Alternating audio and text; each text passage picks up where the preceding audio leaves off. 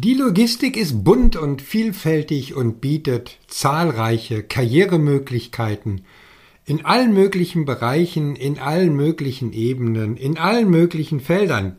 Ja, herzlich willkommen zu einer neuen Episode aus der Serie Logistikkarrieren, über die man spricht.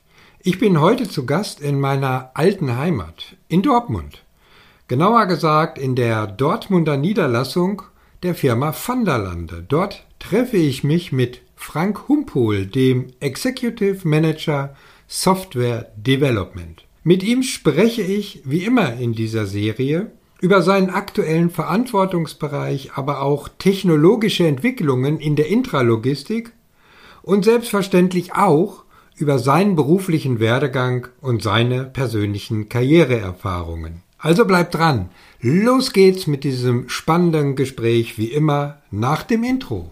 Moin moin und herzlich willkommen bei Alles wird, dem Leadership Karriere Podcast für Führungskräfte. Ich bin Christian Runkel, dein Karrierementor und Business Coach. In diesem Podcast dreht sich alles um deinen Erfolg als Führungskraft, deine Karriere, deine berufliche Laufbahn. Letztendlich geht es um alle Fragen rund um deinen Verantwortungsbereich deine weitere berufliche Entwicklung. Ja, hallo Frank, schön, dass du heute die Zeit gefunden hast, um mit mir an eurem Standort in Dortmund, mitten im Technologiezentrum in Dortmund, für all diejenigen, die es ungefähr einordnen können, wo das denn sein könnte, mit mir über deine berufliche Laufbahn zu sprechen. Vielen Dank, dass ich hier sein darf und herzlich willkommen zum Karrieretalk. Ja, ne, danke schön, Christian. Herzlich willkommen hier bei Vanderlande in Dortmund. Freue mich auf das Gespräch. Äh, danke für die Gelegenheit. Ja, super. Herzlichen Dank auch äh, nochmal für deine Zeit. Ja, bevor wir einsteigen, ist es ja üblicherweise so, dass man seine Gesprächspartner vorstellt. Das äh, möchte ich auch tun indem ich so in einem gewissen Zeitraffer, du bist ja nun schon ganz, ganz lange, wie wir nachher hören werden, im Business äh, tätig und insofern werde ich ganz kurz mal deine Karrierestation äh, vorstellen. Du hast irgendwann mal, wahrscheinlich schon etwas länger her, man erinnert sich kaum, fast so äh, wie bei mir wahrscheinlich, Informatik studiert und dich dabei aber mehr auf die Elektrotechnik und IT-Hardware fokussiert, äh, wie du mir mal gesagt hattest. So war deine erste Anstellung für einen IT-Hardware-Dienstleister aus Gladbeck der dich bei Nokia in Ulm als IT-Hardware-Service-Mitarbeiter einsetzte, richtig? Richtig, genau. Genau, ja, ja. genau. Da warst du ja. in Süddeutschland. Naja, äh, wir als äh, NRWler, ne? ganz schwierig da unten. So bist du dann äh, nach NRW zurückgekommen und hattest dann ein kurzes Intermezzo als Vertriebsmitarbeiter für technische Berufe bei einem Personaldienstleister. Ja und äh, das hast du dann ganz geschickt genutzt und hast dich mal eben selber vermittelt. Sprungbrettjob. Ja, genau. Und dann äh, direkt äh, zu Vanderlande hier in Dortmund. Dort warst du 17 Jahre als IT Systems Engineer, Project Group Leader und als Manager Engineering tätig. Äh, bevor du dann, ich nenne das mal, einen kleinen Exkurs gestartet hast, nach 17 Jahren, auch sicherlich äh, spannend, mal zu erfahren, wie es dazu gekommen ist. Ja, und dieser Exkurs führte dich dann, wenn ich das hier geografisch richtig einordne, sozusagen um die Ecke zu, zu Swisslock. 50 Meter ins gegangen. Genau. So nach dem Motto, aber nicht zu weit aus dem Sichtfeld wo du dann als Head of Realization tätig warst. Aber dieser Exkurs endete dann äh, nach zweieinhalb Jahren, glaube ich, und dann bist du wieder zu Vanderlande zurückgekehrt, wo du jetzt als Executive Manager Software Development äh, tätig bist. Ja. Also im Prinzip können wir sagen, außer diesem kleinen Sidestep eigentlich schon immer und ewig mit der Firma Van der Lande äh, ja. letztendlich verbunden. Insofern auch eine ganz spannende, aber auch andere Karriere in einem Umfeld der, ich nenne sie jetzt mal ganz breit, einfach Intralogistik die ja bisher in dieser Serie des Karriere-Talks zugegebenermaßen etwas zu kurz gekommen ist. Aber Logistik ist ja breit und insofern haben wir auch ein großes Feld und freue mich ganz besonders, dass wir heute mal über ganz andere Themen sprechen können, als das, was wir bisher gemacht haben, zumindest von der Branche her und gerade auch aus dem IT-Umfeld. Aber vielleicht fangen wir mal so an, Frank. Nicht jeder, der ist in der Intralogistik, drücken wir es so aus, äh, so zu Hause. Stell uns doch mal erstmal ganz kurz das Unternehmen Vanderlande vor. Es soll Leute geben, äh, die vielleicht noch nie geflogen sind.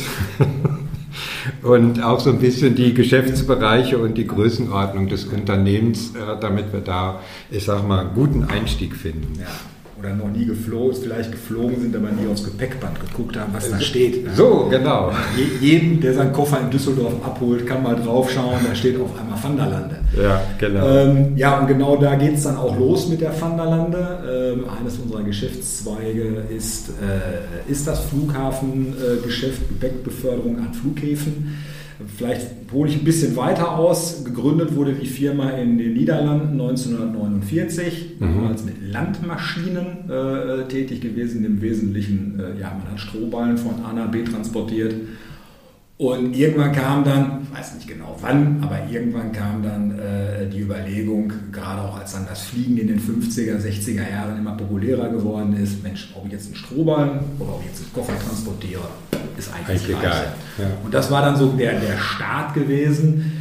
Äh, mittlerweile äh, immer noch der Hauptsitz in den Niederlanden, in Fechel, äh, ist die Vanderlande äh, massivst gewachsen. Äh, Zahlen letztes Jahr, äh, jetzt die jüngst veröffentlichten, 7500 Mitarbeiter. Okay. Wir haben im letzten Jahr ein, äh, ein, einen Umsatz von 1,8 Milliarden Euro erwirtschaftet. Äh, wir haben einen Auftragseingang von 2,6 Milliarden ähm, mhm. und ein äh, Auftragsbuch, was ein Volumen von über 3,5 Milliarden hat. Okay. Also auch, auch wir haben für die Zukunft äh, äh, gut zu futtern. Okay. Das, das, schafft man natürlich nicht alles nur mit Flughäfen, schon ja. gar nicht in Zeiten von Corona, wo ja. eigentlich eher auf der Bremse gestanden wird. Richtig. Auch wenn wir dort äh, sicherlich ganz vorne sind bei den Flughäfen. Ähm, ich, ich tue mich immer schwer mit dem Platz 1, Platz 2, Platz 3, aber ja. Flughäfen sind wir Platz 1. Ähm, die äh, von den 25 weltgrößten gelisteten Flughäfen sind 17 von Vanderlande ausstaffiert worden mit, mit unserem Equipment. Äh, also Fördertechnik, ja. Steuerung der Fördertechnik und die dazugehörige Software. Wir sind aber auch im Bereich Lagerautomatisierung äh, sehr, sehr stark, ähm, gehören da auch mit zu den Top 3, Top 4 Unternehmen weltweit, ähm, was vom Jahresvolumen, blenden wir jetzt mal Corona äh, aus äh, den Flughäfen, die Flughäfen übertroffen hat mittlerweile. Mhm. Okay. Ähm, und das dritte äh, Standbein ist ähm, Paket- und Postsortierung. Mhm. Alles, was man sich vorstellen kann. DRL, DPD, UPS, all die Namen, all die Brands, die man da so kennt, gehören dazu unseren Kunden, die ihre ähm, Sortieranlagen, sei es die ganz großen, also wo von Flugzeugen, andere Flugzeuge oder LKWs äh, umsortiert wird, oder halt auch die Endstation, äh, wo es dann in das Auto reingeht, wo es dann okay. zur Haustür kommt, sortiert okay. wird. Auch da ist Van der Lande äh, ähm, mit dabei. Okay. Seit 2017 gehören wir zu Toyota, äh, Toyota, äh, äh, Toyota Industries Corporation, besteht also auch aus mehreren ähm, Geschäftsfeldern und wir gehören dann zu dem Logistikfeld, also dort, wo auch die Gabelstapler äh, gebaut mhm. werden und die Lösung. Da gehört Vanderlande seit 2017 zu 100 Prozent. Okay. Also gehört ihr im Prinzip auch zu den zahlreichen Unternehmen, die so den Veränderungen in der Intralogistik, ja. äh, wenn wir mal das M&A-Geschäft der letzten fünf bis zehn ja. Jahre uns anschauen, ja. äh, ich sag mal, sozusagen als Mitglied, als Familienmitglied dazu. Ja, genau. Richtig. Also war diese große Shoppingtour, die so in ja. Mitte der 2010ern stattgefunden ja. hat. Äh, was weiß ich, Kion, äh, Kuka, äh, ja. alle sind einkaufen gegangen. Richtig. Wir sind auch gekauft worden von einem tollen Unternehmen, äh, Toyota, mit einer tollen Philosophie. Kommen wir sicherlich später auch ja. zu Thematik Führung. Ja. Ähm, das, äh, äh, da gehören wir mit zu. Okay. Ja. Ja, ähm, hier in Deutschland äh, vielleicht noch ganz kurz vier Standorte. Mönchengladbach äh, als, ähm, als, als deutscher Hauptstammsitz sozusagen. Mhm. Dann haben wir in Siegen äh, den Standort Beven, äh, wo unsere Regalbediengeräte und, und Lagerlösungssysteme gebaut werden. Ähm, in äh, Bielefeld haben wir noch einen sehr kleinen Standort. Dort wird unser Taschensorter äh, gebaut, produziert und entwickelt. Und okay. hier in Dortmund ist ein reiner Softwarestandort. Hier mhm. wird die, unsere Software entwickelt und auch äh, der Service dafür übernommen. Also hier sitzt auch unser Second-Level-Support für okay. unsere Softwarelösung. Okay. Das ist eine hervorragende Überleitung, Frank. Wenn wir jetzt mal einen kleinen Sprung machen von um Unternehmen zu äh, deiner Funktion. Du bist ja jetzt Executive Manager Software Development. Jetzt haben wir ja auch die Brücke geschlagen hier zum Standort äh, Dortmund. Wie bist du eigentlich zum Thema Software Development gekommen? Ähm, weil ich hatte ja eingangs äh, gesagt, du hast zwar Informatik studiert, aber irgendwie war das dann doch nicht so dein Ding. Du hast das mehr so von der technischen äh, Seite gesehen. Das heißt, das war wahrscheinlich nicht immer so dein Ziel. Oder ist der Karriereschritt eher der Entwicklung in der Intralogistik äh, geschuldet? Oder vielleicht alles, klär uns mal auf. Ja, äh, es, es hängt ein Stück weit mit zusammen. Und ich bin zum, zur Software gekommen, vielleicht wirklich ein bisschen wie die äh, Jungfrau zum Kinder. Mhm. Ähm, also ich bin hier angefangen, angetreten in Dortmund als IT-Specialist äh, ähm, für Netzwerkstrukturen und äh, Serversysteme. Mhm. Wir bauen hier in Vanderlande auch die Infrastrukturen für unsere Kunden, Netzwerkstrukturen. Ah, wir, wir vorkonfigurieren hier die Server, sofern das gewünscht und gebraucht ist. Das tun wir hier auch alles. Es geht also nicht nur um interne IT, sondern auch um Kunden-IT, die wir auch betreuen. Das bieten wir mit an. Und da bin ich gestartet. Okay. Ähm, und äh, vielleicht ist es ein Stück meiner, äh, meinem, meinem Charakter geschuldet. Ich, mhm. ich, treffe, äh, ich treffe nicht nur gerne, sondern ich treffe auch Entscheidungen. Ich tue es dann auch, auch in Situationen, wo, wo es dann vielleicht nicht immer ganz so eindeutig ist.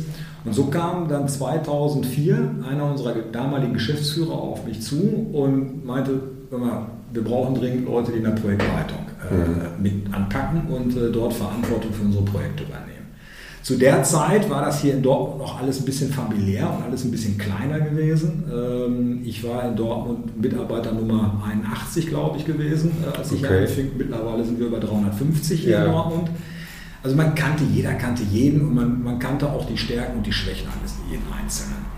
Und so habe ich gedacht, okay, der wird nicht ohne Grund auf dich zugekommen sein der wirklich einschätzen können mhm. und habe dieses Angebot angenommen und mhm. habe von dort an ähm, kleine Softwareprojekte äh, mit einem mir zugewiesenen Team von vier, fünf Leuten ähm, verantwortet.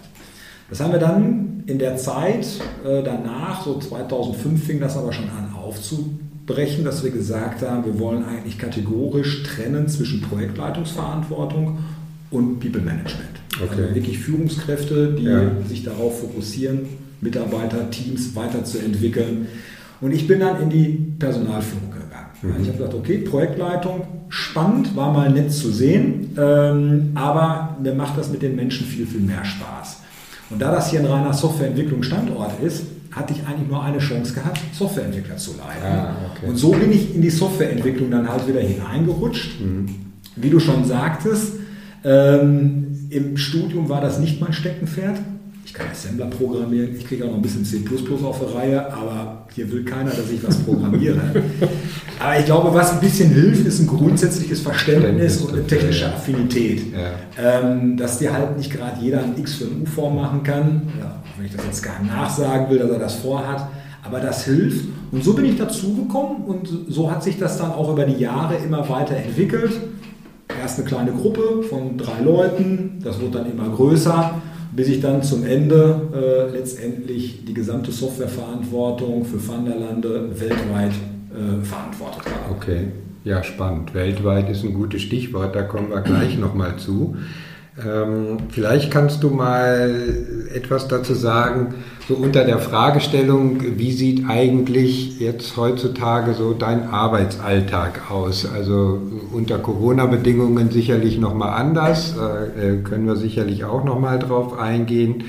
Geht es jetzt in einer Position, wie du sie jetzt bekleidest, eher um strategische Dinge oder um Koordination von operativen Dingen in Form von Softwarelösungen? Äh, was muss sich so der Außenstehende darunter vorstellen unter ja. der Position? Ja. Man muss fairerweise sagen, äh, mit meinem ähm, Wegwechsel von Vanderlande und dann das wieder zurückkommen, hat sich in meiner Gesamtverantwortung einiges verändert. Also ich bin nicht mehr für die gesamte Softwareentwicklung innerhalb okay. von Vanderlande verantwortlich, Stand heute. Ähm, ich, und auch wahrscheinlich in den nächsten Jahren nicht. Ich möchte jetzt hier keinen arbeitslos machen äh, und nervös machen. Äh, ich bin eigentlich jetzt hier strategisch aufgestellt, um die Softwareentwicklung in Vanderlande grundsätzlich neu aufzustellen. Stichwort okay. agile Softwareentwicklung. Okay. Ja, äh, wir haben bis jetzt äh, immer ähm, sehr stark äh, wasserfallorientiert äh, gearbeitet äh, und auch sehr stark orientiert auf die Anforderungen unserer Kunden. Das heißt, mhm. kein Standardprodukt, was wie eine SAP da fertig im Schrank liegt, nimm die CD, installier sie dir und dann lass sie dir von irgendeinem Consultant konfigurieren. Anpassen, ja. ja. Sondern wir sind zum Kunden hin, das tun wir auch heute noch ein Stück weit so und sagen so, was ist denn dein Problem äh, und wie kriegen wir es am besten gelöst und das mhm. bauen wir dir. Mhm. Also wie der Maßanzug. Okay. Ähm, das wollen wir, das, oder das verändern wir schon, das wollen wir nicht nur verändern, da sind wir dran. Wir wollen mehr zu den Standards hin auch nicht zu einer SAP, aber schon mehr mit Standardlösungen an den Markt herangehen und eine, äh, eine Unterscheidung treffen zwischen Produktentwicklung und Projektrealisierung. Okay. Und ich bin dafür verantwortlich, die Produktentwicklung, mhm. von, der, von der Entwicklungsherangehensweise auf eine mehr agile Organisation umzubauen, ohne dass wir jetzt okay. ganz so viele Softwareentwickler auf die Straße setzen und uns mal einmal alles was neu einstellen zum einen und dann zum anderen aber auch die Strukturen zu schaffen und dann am Ende auch zu verantworten, die dieses, diese Entwicklung dann auch unterstützen, bedienen, supporten. Mhm. Okay. Mit, mit entsprechenden, äh, ähm, äh, als Beispiel, ich möchte ein Beispiel nennen, wenn wir dann zukünftig Scrum Master beispielsweise einstellen wollen jedes Unternehmen hat natürlich einen Scrum Master. Agile äh, bei Scrum.org kann man seine Zertifizierung machen, kann das lernen, aber jedes Unternehmen hat ja nochmal seine Anforderungen. Mhm. Und dort dann den Leuten auch die entsprechende Unterstützung zu geben, wir nennen es ja. Agile Office, dort in die Funderlande gut reinzukommen, dort auch sich darum zu kümmern, dass ähm, Hindernisse auch aktiv aus dem Weg geräumt werden können. Das ist meine Verantwortung, mhm. das auch aufzubauen.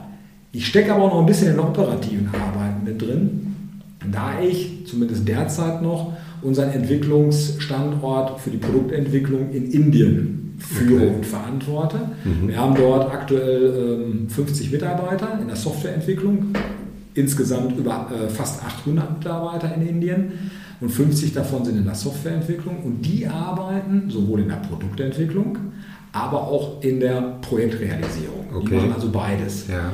Und dort bin ich dann automatisch in diesen ganzen operativen Themen halt auch mit drin. Äh, äh, mit Management von den Zeitplänen, äh, das einzuhalten, auch immer wieder die, die netten Streitigkeiten über Budget. Ja, ja klar, ähm, das gehört sich, dazu. Sicherzustellen, dass, äh, dass die Organisation gut aufgestellt ist, gerade in Indien mit einer hohen Dynamik, äh, da auch zu sehen, dass die richtigen Leute zur richtigen Zeit am richtigen Platz stehen. Ja, okay. Also eigentlich von, meiner, von meinem Jobprofil, wenn ich es mal so nennen darf, in dieser Runde eher strategisch ausgerichtet, für die mhm. Zukunft arbeiten, aber der rechte Fuß kommt irgendwie aus dem operativen Business nicht raus. Ja, klar.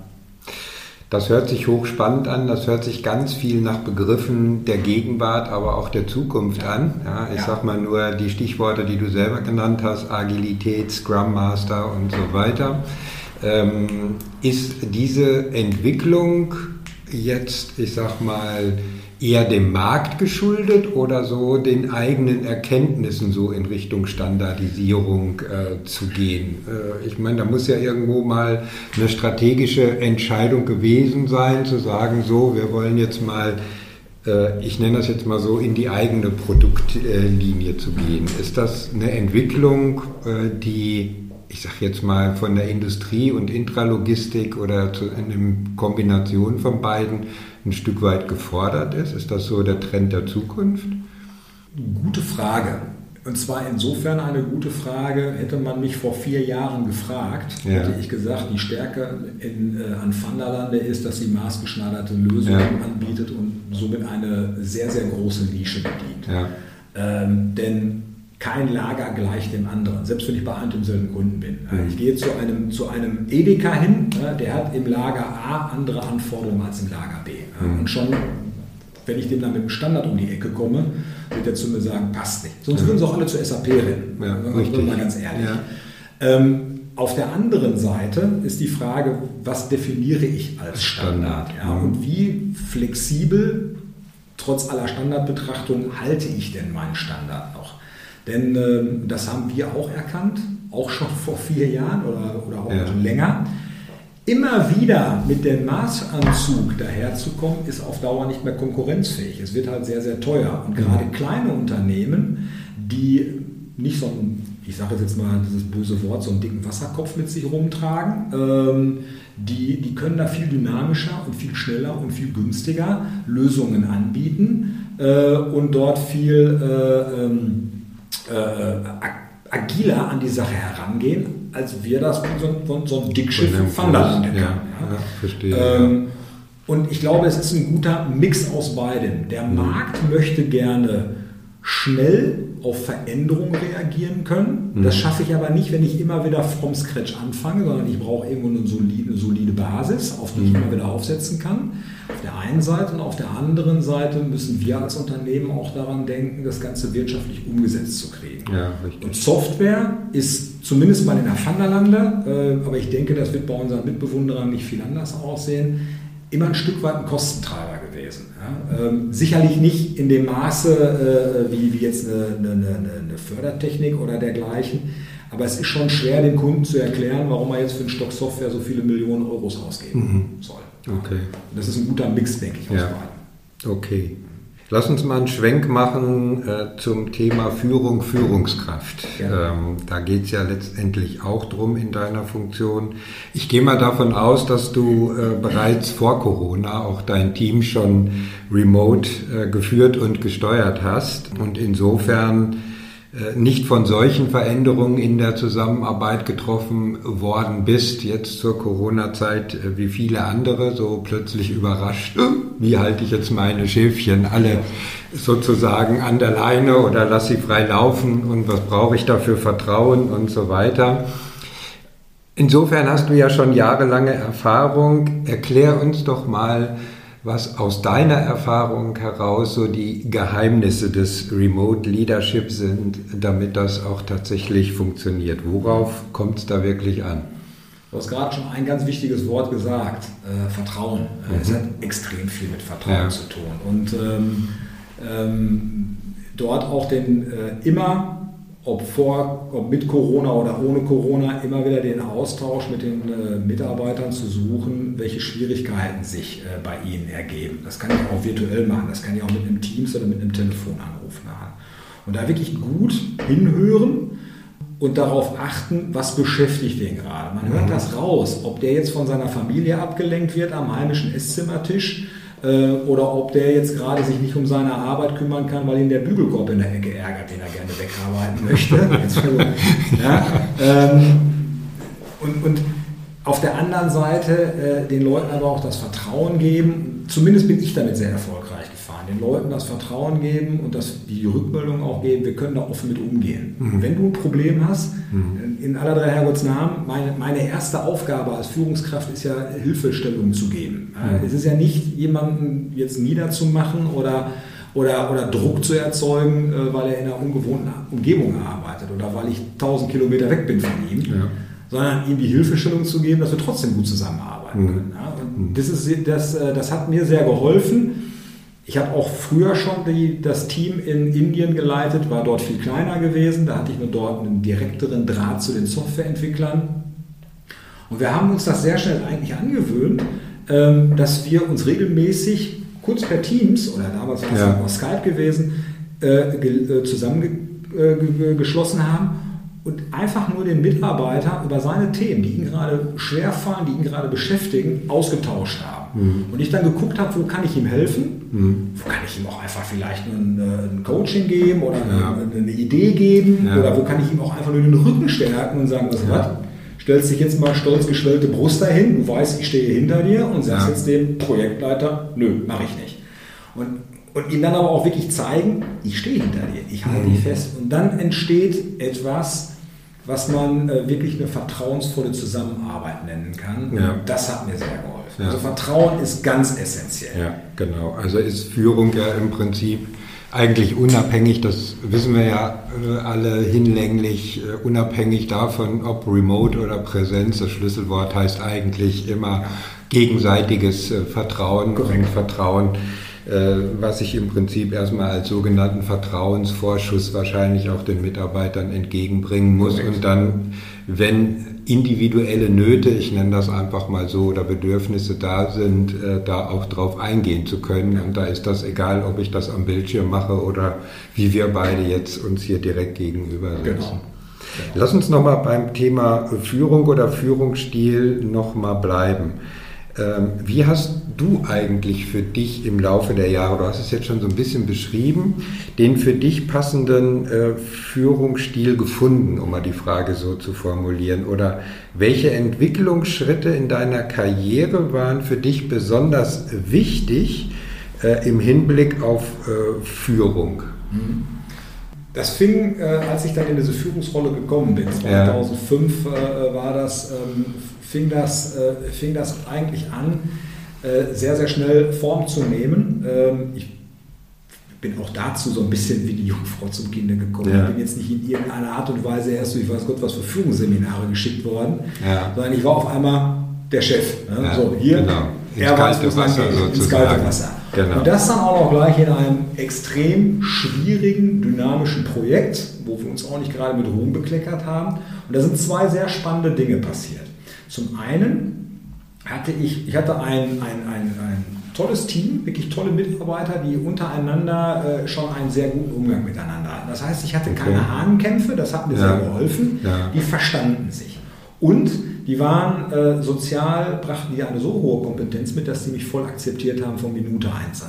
Super. Man kannte sich, ja. ja, weil wir arbeiten hier, äh, in einem, in, wir arbeiten in einem kleinen Unternehmen zusammen, aber ich war halt immer der ITler und die haben mich von Minute 1 an akzeptiert als ihr Chef.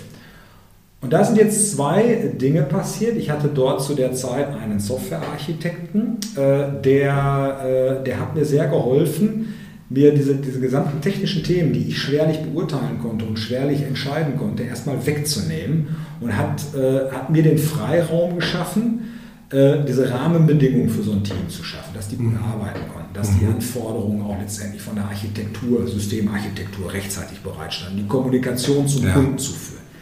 Dadurch merkten die, hey, der hält uns den Rücken frei. Der okay. hält uns den Kunden auf Distanz, der ja. stellt sich dahin, der lässt sich vom Kunden verprügeln, wenn wieder ein Test schief geht und diese Prügel schiebt der nicht mehr ins Team rein, sondern der kommt dann, sagt, so, pass auf, war ein doofes Meeting gewesen. Jetzt müssen wir, wir brauchen einen Plan, wie wir jetzt weitermachen. Und dann mhm. verkaufe ich wieder den Plan. Und das hat mich den Leuten ferngehalten. Und dadurch entstand, jetzt sind wir wieder bei diesem Vertrauen, Vertrauen dieses gegenseitige Vertrauen, mhm. der gibt uns die Rückendeckung, die wir mhm. brauchen, um hier einen guten Job zu machen. Ja.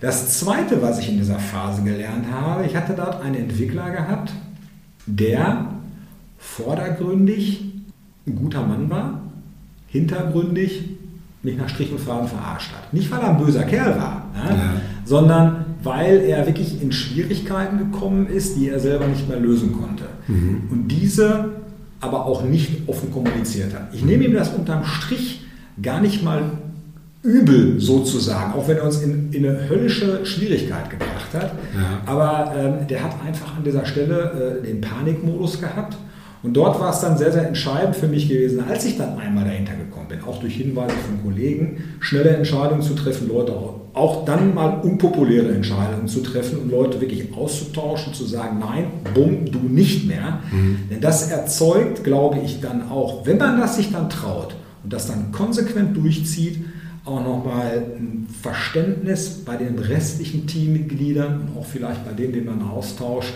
okay, der verfolgt eine Linie. Ja. Der ist nicht heute so ja. und morgen so, sondern ja. der, der fährt, sein, der fährt seine klare Linie. Mhm. Und das, hat, das war so der Anfang gewesen. Mhm. Und das habe ich versucht, über, über all die Jahre ähm, beizubehalten und kontinuierlich weiterzuentwickeln. Äh, ich bin jetzt auch kein Wunderknabe, der das von Tag 1 an konnte.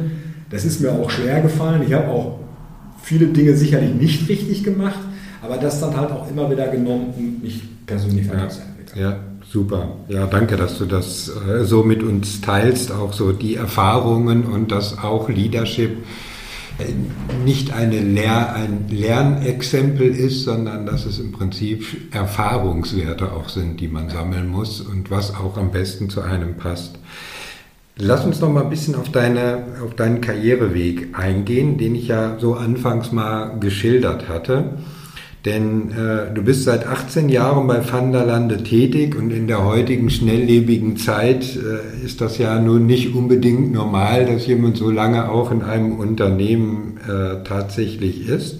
Obwohl, das hatte ich ja vorhin gesagt, äh, du nach 16 Jahren nochmal was Neues ausprobiert hattest hier um die Ecke.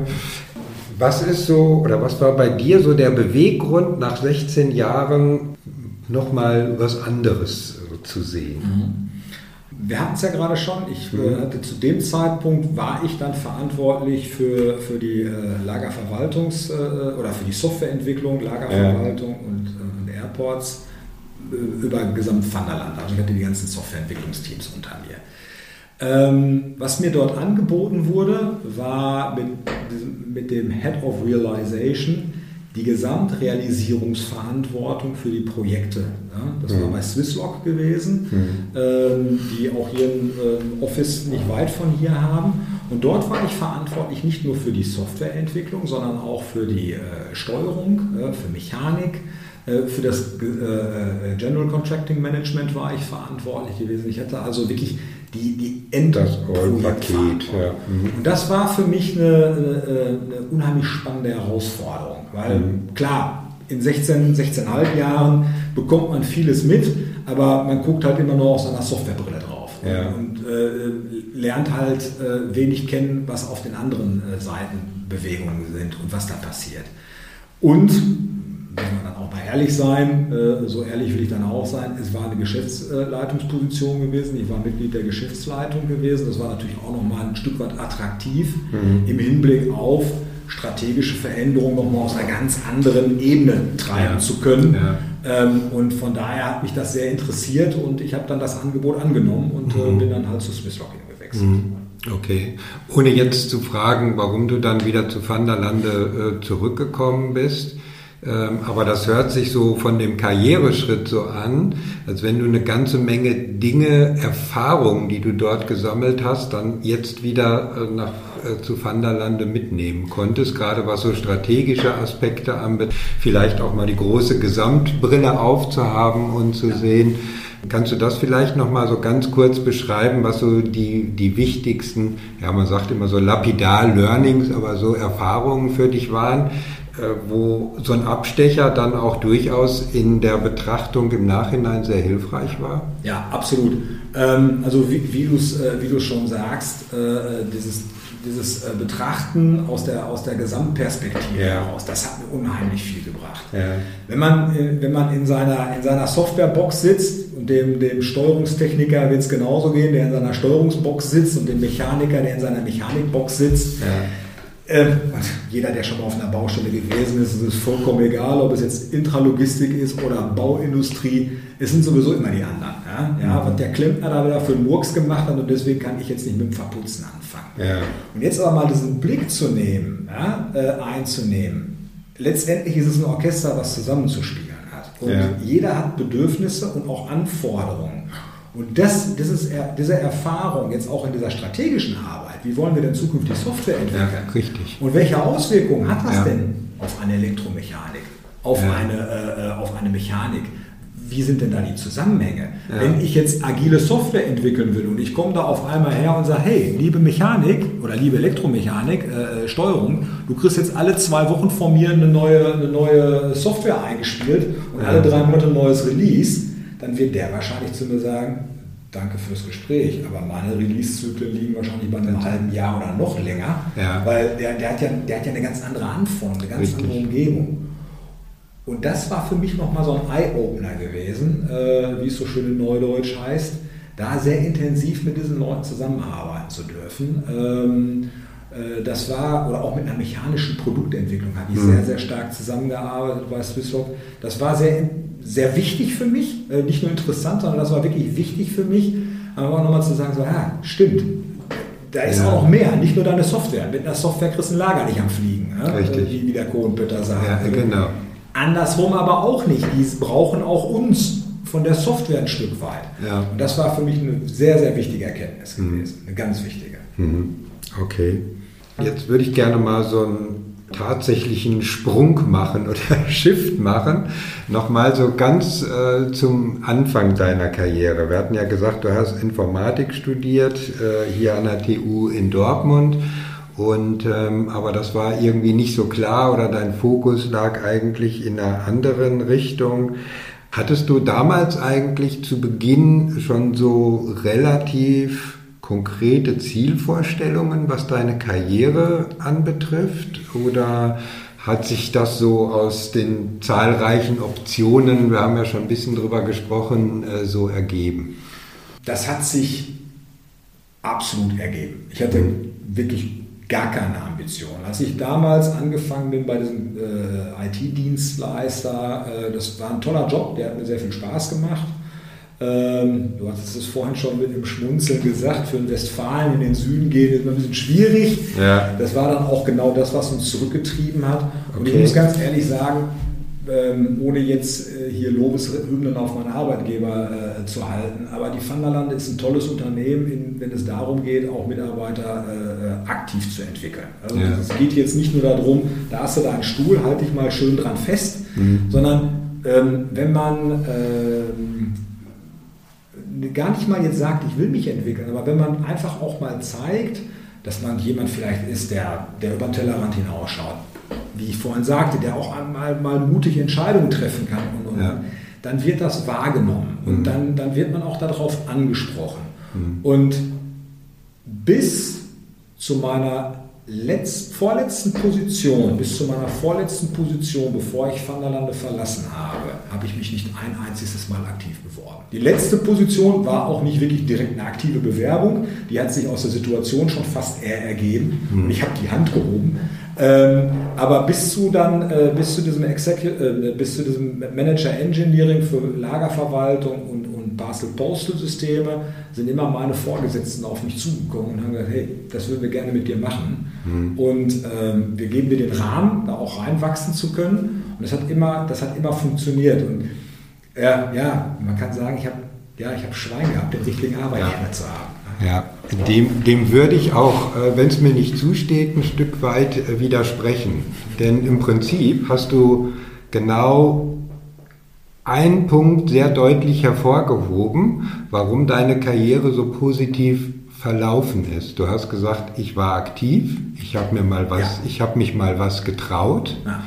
ich habe Entscheidungen getroffen und ich wurde, und das ist der entscheidende Punkt, ich wurde wahrgenommen. Ja. Und durch das Wahrnehmen von positiven Dingen ergeben sich dann letztendlich auch die Karrieremöglichkeiten. Und ich glaube, das ist so äh, eigentlich der, immer der entscheidende Punkt. Und egal, wo du bist, in welcher Funktion, in welchem Unternehmen, äh, wie auch immer, Karriere entwickelt sich nicht dadurch, äh, dass ich äh, in meinem stillen Kämmerlein sitze und warte, dass ja. mich irgendjemand entwickelt. Klar muss ein Unternehmen auch Entwicklungsperspektiven und Möglichkeiten bieten können, wie Van der Lande das getan hat. Aber du hast klar gesagt, auch ja. man hat mich wahrgenommen und ich habe auch mal die Hand gehoben. Ja. Ja, stimme ich natürlich zu. Äh, was ich zum Ausdruck bringen wollte, es ging von mir niemals eine ja. aktive Bewerbung ja. aus, sondern genau. es, war, es war in der täglichen Zusammenarbeit, in dem Austausch mit meinen Führungskräften, äh, mit meinen Mitarbeitern, hat sich das so entwickelt. Lass uns noch ein bisschen über die Logistik sprechen, beziehungsweise die, die Intralogistik, die ja immer mehr geprägt wird. Wir haben es ja jetzt auch selber schon gehört von Automatisierung, Digitalisierung, Robotik äh, und so weiter. All das funktioniert jedoch nicht ohne die dazugehörige IT bzw. Software. Welche Fähigkeiten und Kompetenzen braucht man heute und zukünftig, wenn man als Führungskraft in diesem Bereich eine erfolgreiche Karriere beschreiten will. Also einen Punkt haben wir ja schon genannt, ja, man muss auch auf sich aufmerksam machen, aber was sind so aus deiner Erfahrung, aber auch mit Blick beispielsweise den Weg, den ihr geht oder wenn du jetzt zukünftig äh, Mitarbeiter einstellen würdest oder einstellst, worauf achtest du? Was ist äh, da wichtig, um, äh, ich sag mal, auch Karriere machen zu können? Eins wissen wir, eins haben wir schon festgestellt, man muss kein Software-Experte sein. Äh, okay. das, klappt, das, klappt, auch ohne, wobei ich ja. jetzt auch ehrlich sein äh, möchte, äh, an vielen Stellen hilft es natürlich auch, mhm. gerade insbesondere nicht, nur, nicht in der Intralogistik im Allgemeinen, aber gerade wenn es um den Bereich ja. Software geht. Was sich deutlich auch in der Software, aber auch in den anderen Bereichen der Intralogistik ähm, verändert hat in den letzten Jahren, äh, das, äh, das spüre ich immer mehr, ähm, ich möchte jetzt dieses Wort Agilität nicht unnötig äh, beuteln, aber es ist wirklich eine Bereitschaft zur Veränderung. Ja. Ähm, es ist tödlich, und das meine ich wirklich ganz ernst, an sich permanent an, an hergebrachten Strukturen, Konzepten, Designs, Ideen festzuhalten und die bis aufs Blut zu verteidigen. Mhm. Man soll natürlich die Dinge verteidigen und nicht bei erstbester Gelegenheit über Bord schmeißen und sagen, hurra, wir machen alles neu. Aber schon mal von Zeit zu Zeit die Dinge, die für einen Gültigkeit haben, mal außer außen vorzustellen und, und mal eine neue Betrachtungsperspektive einzunehmen. Mhm. Und sich dann äh, überlegen, wie könnte es denn vielleicht noch sein. Ähm, die Logistik, vielleicht auch Stand auch heute, mindestens mal vor ein paar Jahren, ist jetzt nicht gerade unbedingt das schnelllebigste Business, nicht mhm. unbedingt, mhm. sondern Lagerverwaltungssystem oder ein automatisiertes Lager, das kauft jetzt ein Kunde nicht, um sich nach drei Jahren da was Neues herzustellen, das hat so, eine, so, einen, so, einen, Lebenszyklus mindestens mal von 10 bis 15 Jahren und dann, okay. fangen, dann fangen Modernisierungen, Erweiterungen in größerem Stil an. Mhm. Ähm, und, und das ist schon Langlebigkeit. Ja. Was aber auch auffällt, und vielleicht hat uns Corona da auch ein bisschen äh, nochmal was gezeigt, die Geschäftsprozesse können sich dramatisch schnell verändern. Ich sage mal als, als Beispiel ein, äh, ähm, ein, ein klassischer äh, Retailer aus dem Jahr 2019, äh, der irgendwo seine, seine Shops und dergleichen hatte und all sein Business über Shop-Deliveries gemacht hat, der wird in 2020 auf einmal vor komplett anderen Herausforderungen gestellt worden ja. sein. Ähm, ein, ein namhafter schwedischer äh, Modekette äh, oder, oder Bekleidungskette, die in jeder mittelprächtigen Stadt seine Shops hat, äh, äh, entwickelt sich dahin, zum, äh, äh, seine Online-Plattform deutlich stärker auszubauen, als seine Shops auszubauen. Mhm. Und das zeigt eine, extrem hohe Dynamik in dem Markt selber, in den Anforderungen der Businessprozesse. Und mhm. darauf muss man sich einlassen. Dann, dann mhm. muss man einhergehen können, dann muss man sagen können, okay, ich will, ähm, ich, ich, ich bin bereit dazu, mich auch selber in meiner täglichen Arbeit zu hinterfragen bin ich noch auf einem guten Weg? Bin ich bereit, mich zu verändern? Bin ich flexibel genug, auch mhm. auf, äh, ähm, auf neue Ideen einzugehen und die auch ja. zuzulassen? Das ja. ist, glaube ich, ein ganz entscheidender Punkt, gerade wenn man Führungskraft ja. in die Richtung hineingeht, neue Ideen zuzulassen, äh, kontrovers zu diskutieren, ja, ja. Äh, aber dann auch einfach sich mal selber zurückzunehmen und zu sagen, komm, du bist, du bist jünger, du bist dynamischer, du hast vielleicht woanders eine Erfahrung gesammelt. Lass uns den Weg gehen. Ja? Okay. Und äh, das hat mir so in den letzten Jahren auch nochmal deutlich gemacht, dass das auch gerade in der Intralogistik immer wichtiger wird. Okay.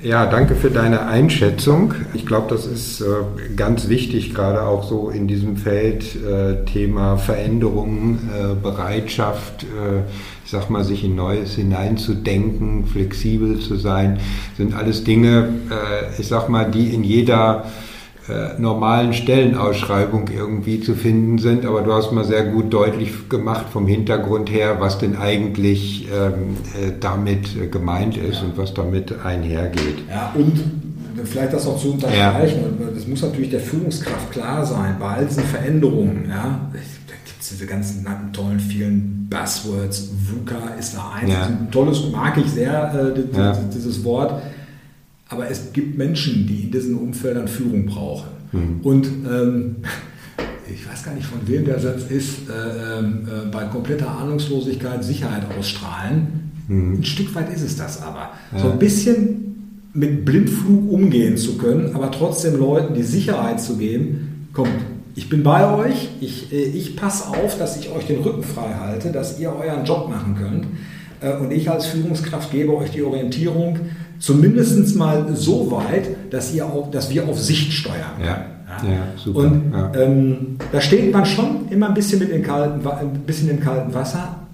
Äh, lass uns noch mal zum Abschluss so ein bisschen die Helikopterperspektive äh, einnehmen. Mal, äh, ich sag mal, nicht weg von Van der Lande, aber das mal so als Startpunkt zu nehmen. Denn die Branche der Intralogistik, des Materialflusses, wir hatten es gesagt, hat sich ja in den letzten Jahren stark verändert. Thema dynamische Entwicklung, technologisch, aber auch durch MA-Prozesse. Was sind aus deiner Sicht äh, für die Branche die großen Herausforderungen der Zukunft? Welche Entwicklungen sind zu erwarten? Und äh, was bedeuten diese Entwicklungen, und da greife ich nochmal so ein bisschen die Frage von vorher auf, was bedeuten diese Entwicklungen der Zukunft für zukünftige Karrierechancen? Was sich in der Logistik in den, in den vergangenen Jahren immer mehr herauskristallisiert äh, äh und herausgebaut hat, ist natürlich zum einen der ähm, ähm, Bereich Robotik, mhm. sehr, sehr nochmal noch mal der nächste Level der Automatisierung in einem Lager. Also okay. nicht, nur, nicht, nur, die Palette, sage ich jetzt mal, von A nach B hin zu fahren, sondern die Palette, sondern auch noch vollautomatisch zu, zu konsolidieren und dann abzutransportieren. Mhm. Ähm, das ist das eine. Das andere ist, ähm, und da ist dieses, dieses große US-amerikanische Warenhaus mit dem A am Anfang äh, äh unheimlich spannend unterwegs ähm, Flexibilität von äh, Lagerlösungen. Äh, ja. mhm. Einige sprechen Transport mit Drohnen, ja. AGVs, auch so ein spannendes ja. Umfeld. Wenn man sich mal vorstellt, dass äh, der erwähnte äh, Warenriese Amazon in den USA, die betreiben Lager, wo ähm, die Ware in Regalen mit AGVs durch die Gegend gefahren wird. Das ist einfach nur eine, keine festen Installationen in dem Lager, einfach okay. eine plane Ebene, wo ja. die AGVs herumflitzen können. Ja. Fläche ist da natürlich ein Stichwort. So ein Ding würde ich jetzt vielleicht nicht gerade in, in der Schweiz bauen, äh, wo ich wenig Fläche habe, aber wo ich viel Fläche habe. Und das Coole ist, die können das Lager innerhalb von sechs Monaten von A nach B verlagern. Komplett. Wenn die jetzt auf einmal feststellen, oh, hier ist das gerade unattraktiv für mich, weil, was weiß ich, die Grundpreise steigen oder der ja. Absatz ist gerade nicht mehr da, ja. ich packe das Ding in den LKW rein, mhm. und stellst woanders wieder auf. Und woanders wieder auf, wo ich billig eine Halle mieten kann, dann machen die das. Okay. Und das ist natürlich mal ein ganz anderes Ding, als wie wir momentan noch in der Logist Intralogistik denken. Ich will jetzt nicht sagen, dass, sie, dass, dass ab morgen Rewe auch daran denkt, äh, in Deutschland mit seinen zentralen Lagern äh, umherzuwandern wie Nomaden. Das werden die bestimmt nicht tun. Mhm. Aber die werden bestimmt Bereiche haben, wo die sagen, äh, da brauche ich eine höhere Flexibilität. Und ob ich jetzt, ähm, gucken wir jetzt mal zum Beispiel in die, in die Fleischproduktion, in den Fleischvertrieb herein. Wir gehen immer stärker dahin, die Sachen, die müssen kurze Transportwege haben, ja. müssen biologisch sein, Richtig. was alles super ist. Das sind ganz, ganz wichtige Dinge. Das setzt aber auch auf einmal ganz andere Anforderungen an die Infrastruktur. Und dass dann ein Lebensmittelunternehmen, wie beispielsweise die Rewe, sagt, nee, ich mache jetzt aber mal Fleisch nicht mehr aus dem Standort A, sondern ich schiebe das Ganze in Standort B und das muss viel, viel schneller und viel, viel günstiger gehen, als das heute möglich ist. Das werden, denke ich, unter anderem große äh, äh, Herausforderungen sein, auf die wir mhm. zukommen äh, werden. Das Lager viel, viel flexibler werden. Robotik ist nur ein Teil davon.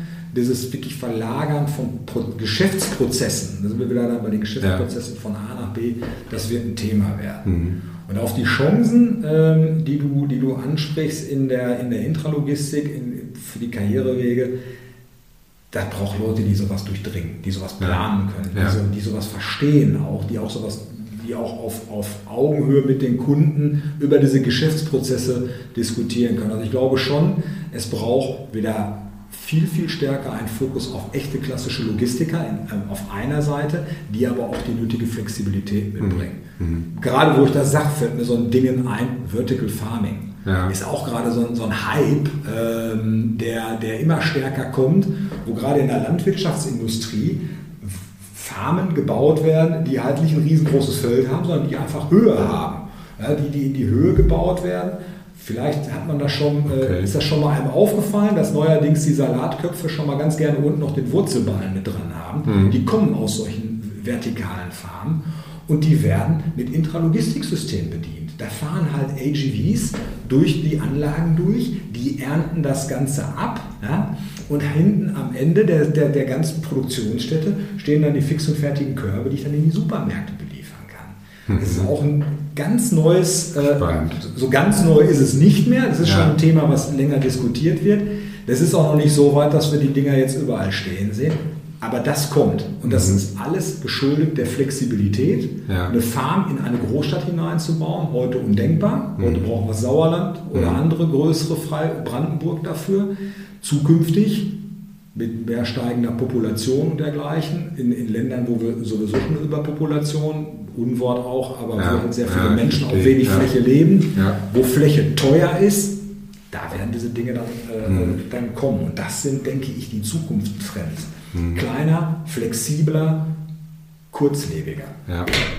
Also zusammengefasst, Intralogistik ist und Intralogistik bleibt auch für die Zukunft hochspannend, ja. sehr entwicklungsfähig und das heißt sozusagen unterm Strich auch beste Karrierechancen, wenn man die nötigen Voraussetzungen mitbringt und auf die Dinge achtet, die du uns so eindringlich ja auch rüberbringen konntest. Frank, ich sage herzlichen Dank, dass du uns einen Einblick geben konntest in deine Karrierewege, aber auch äh, in das Thema Softwareentwicklung, Führung, Agilität. Ich könnte ganz viele Punkte noch zusammenfassen und letztlich auch äh, deinen Schlussausblick über die Entwicklung der Intralogistik. Ich sage herzlichen Dank, wünsche weiterhin viel Erfolg bei der Produktentwicklung und Standardisierung in deinem Aufgaben- und Verantwortungsbereich und sage einfach nochmal Danke und alles Gute. Dankeschön, hat sehr viel Spaß gemacht, wünsche dir auch alles Gute. Danke. Das war doch ein sehr spannendes und aufschlussreiches äh, Gespräch mit Frank Humpol. In diesem Gespräch ist doch sehr deutlich geworden, welche Karrierechancen sich gerade unter welchen Voraussetzungen auch für dich aus der Intralogistik oder in der Branche der Intralogistik ergeben können. Wenn du dir jetzt die Frage stellst, okay, sicherlich, aber wie stelle ich das an? Was ist der genaue Weg für mich? Auf was muss ich achten? Dann buch doch einfach dein persönliches Karriereorientierungsgespräch über 45 Minuten gemeinsam mit mir. Wir schauen dann, wo du heute stehst, was deine Zielvorstellungen sind und wie du zu einer effektiven, zufriedenstellenden Karriere in der Intralogistik kommen kannst. Dein persönliches Karriereorientierungsgespräch kannst du buchen unter meinem Buchungskalender christian-runkel.de slash Termin oder schreib mir einfach eine E-Mail oder nimm zu mir Kontakt auf über LinkedIn. Ich wünsche dir jetzt einen genialen Tag und denk daran, be branded, denn deine Career und Leadership Brand macht den Unterschied. Dein Christian Runkel.